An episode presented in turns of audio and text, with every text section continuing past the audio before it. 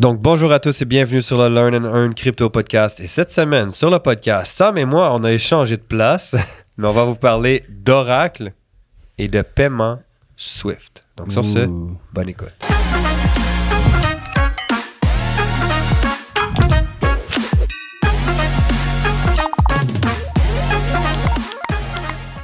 Les oracles.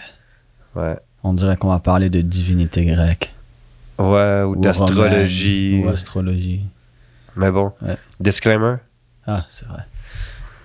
Petit bond vers l'avant. Et je vous regarde. Nous ne sommes pas des conseillers financiers. Tout ce qu'on va dire aujourd'hui. Oh non, il faut que je sois sérieux en le disant. On n'est pas, des conseillers financiers. Tout ce qu'on va vous dire aujourd'hui, tout ce qu'on discute, tous les sujets qu'on aborde ne peuvent pas être vus comme des conseils financiers. Vous devez faire vos propres recherches, analyses et décisions. L'investissement et le trading, c'est risqué. Risque, ça veut dire potentiel gain, mais aussi potentiel perte, voire grande perte. Donc, toujours utiliser de l'argent que vous pouvez vous permettre de perdre. Et les résultats passés ne garantissent pas les résultats futurs. Si vous avez besoin de conseils financiers, vous devez aller voir un conseiller financier. Nous ne sommes pas des conseillers financiers. Nous faisons juste parler de notre avis et opinion personnelle. Yes. Faites attention aux scams, arnaques. Il y a des faux comptes qui circulent de, G- de GP, de moi, de d'autres personnes aussi. Du podcast également. Du podcast. Faites attention, c'est des arnaques. On va jamais vous demander de l'argent. On va, on va pas vous envoyer un message. Si vous nous envoyez un message, ça va nous faire pla- plaisir de répondre. Mais voilà, faites attention, c'est des arnaques. Ils sont là pour voler votre argent. Juste bloquez-les. D'accord? Yes. Donc, parlons Oracle et paiement Swift. Donc, euh, je crois que les gens, euh, peut-être qu'il y en a qui savent pas c'est quoi en fait les paiements Swift. Ouais. Donc, euh, Alors, on explique les paiements Swift. Après, on va parler ouais. de Ben, c'est une façon de faire des paiements de manière internationale Mhm. que tu peux utiliser au travers de plusieurs banques. hein, Disons Mhm. que tu as un e-commerce, puis que tu achètes des produits de la Chine, tu Voilà. fais des paiements comment Des paiements Swift. Alors, c'est ça. Swift, c'est tout simplement un code. C'est ce qui est utilisé présentement. Comme, Ouais. euh, comme euh, JP vient de le dire, hein, si j'envoie de l'argent de mon compte bancaire canadien à mon, à mon cousin qui est en France, euh, bon, maintenant, je peux utiliser toutes sortes de choses comme PayPal et tout ça. Mais si je le fais Ouais. de la façon classique d'un transfert de compte à un autre compte à une autre banque, le, euh, ce qui va justement gérer ce transfert, ce qui va créer le transfert, c'est le code Swift. Et donc, Swift, c'est littéralement euh, ce qui est utilisé depuis des dizaines et des dizaines d'années par plus de 10 000 banques dans presque tous les pays du monde. Alors, quand on parle de Swift, Swift, ça n'a même pas une valeur monétaire. C'est littéralement ça, un des plus gros pions de notre économie et, et pour envoyer de l'argent d'un endroit à un autre. C'est littéralement le transfert d'argent entre les banques, entre les pays, se fait grâce à Swift.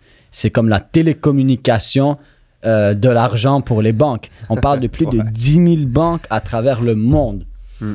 Et Swift viennent de faire un partenariat officiel pour transmettre leurs données et échanger leurs données et pouvoir envoyer leurs données vers le Web 3.0 et la blockchain grâce à un oracle. Et c'est qui cet oracle? C'est Chainlink. Si vous savez pas c'est quoi un oracle, c'est très simple. C'est Un- exactement ce que je m'allais te poser comme question. Voilà. C'est Qu'est-ce qu'un oracle, Samuel? Samuel, il sait déjà vos questions avant que vous les posez.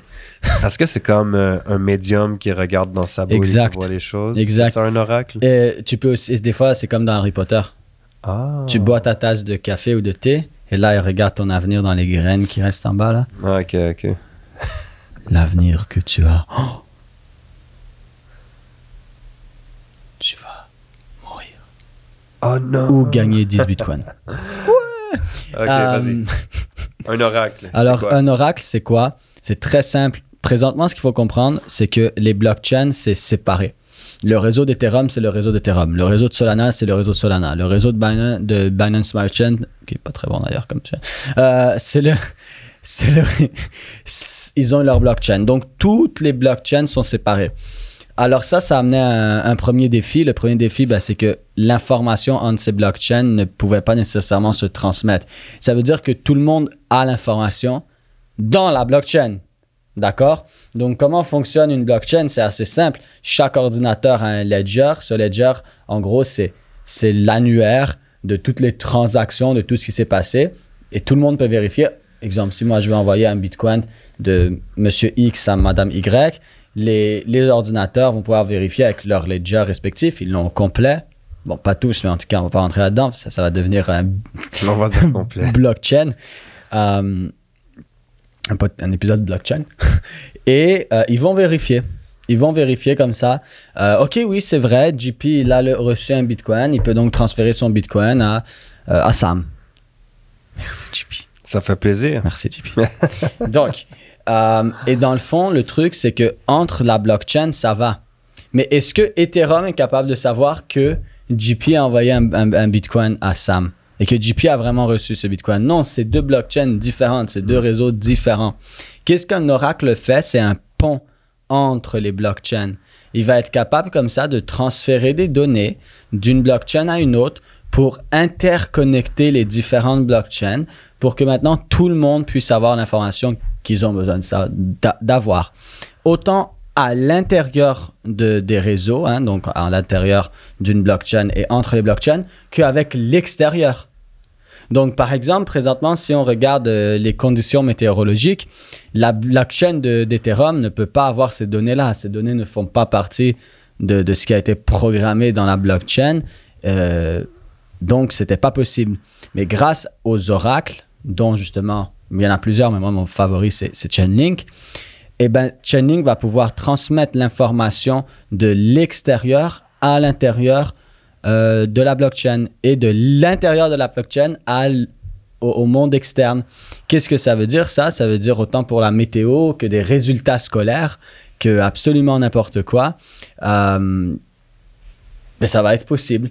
Euh, et, et là maintenant, parlons de ça par rapport aux finances. Et c'est là où Swift vient. Ça veut dire que qu'est-ce que Chainlink a fait comme partenariat avec Swift? C'est de maintenant permettre à Swift de prendre toutes les données de Swift, tous les transferts internationaux, absolument tout, et de l'envoyer vers une blockchain. Pour quelle blockchain, j'en ai encore aucune idée. Ça reste très euh, sombre. On ne sait pas encore dans quelle intention ils ont fait ça. Mais ça reste que l'annonce, elle est nouvelle aussi. là. Mais L'annonce, ça elle est reste- nouvelle et c'est énorme. Ça reste ça, c'est énorme. C'est littéralement en train de nous dire que le réseau de transfert de transfert monétaire international qui Hmm. comporte plus de 10 000 banques dans le monde s'en va dans l'univers de la crypto. s'en va dans l'univers de la crypto.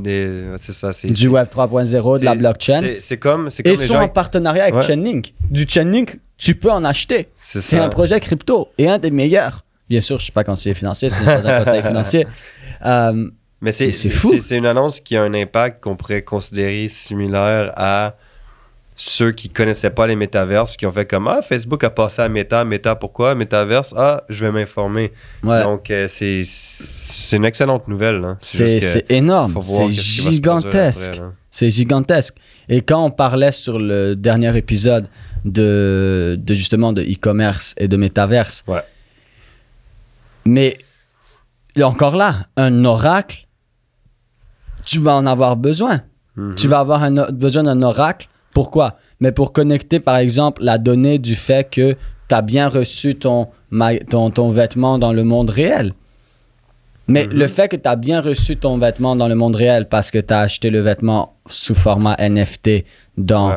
le e-commerce ou pas, dépendant de ce qu'ils vont faire. Mais ça, ça doit être connecté entre le, le virtuel et le réel. Comment on va faire cette connexion? Oracle. Ouais. Et c'est là où les gens doivent commencer à se poser la question.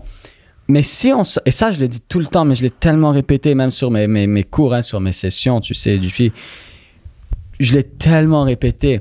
Il faut penser, c'est quoi le futur Ok, on parle de, de finances décentralisées. On parle de DeFi.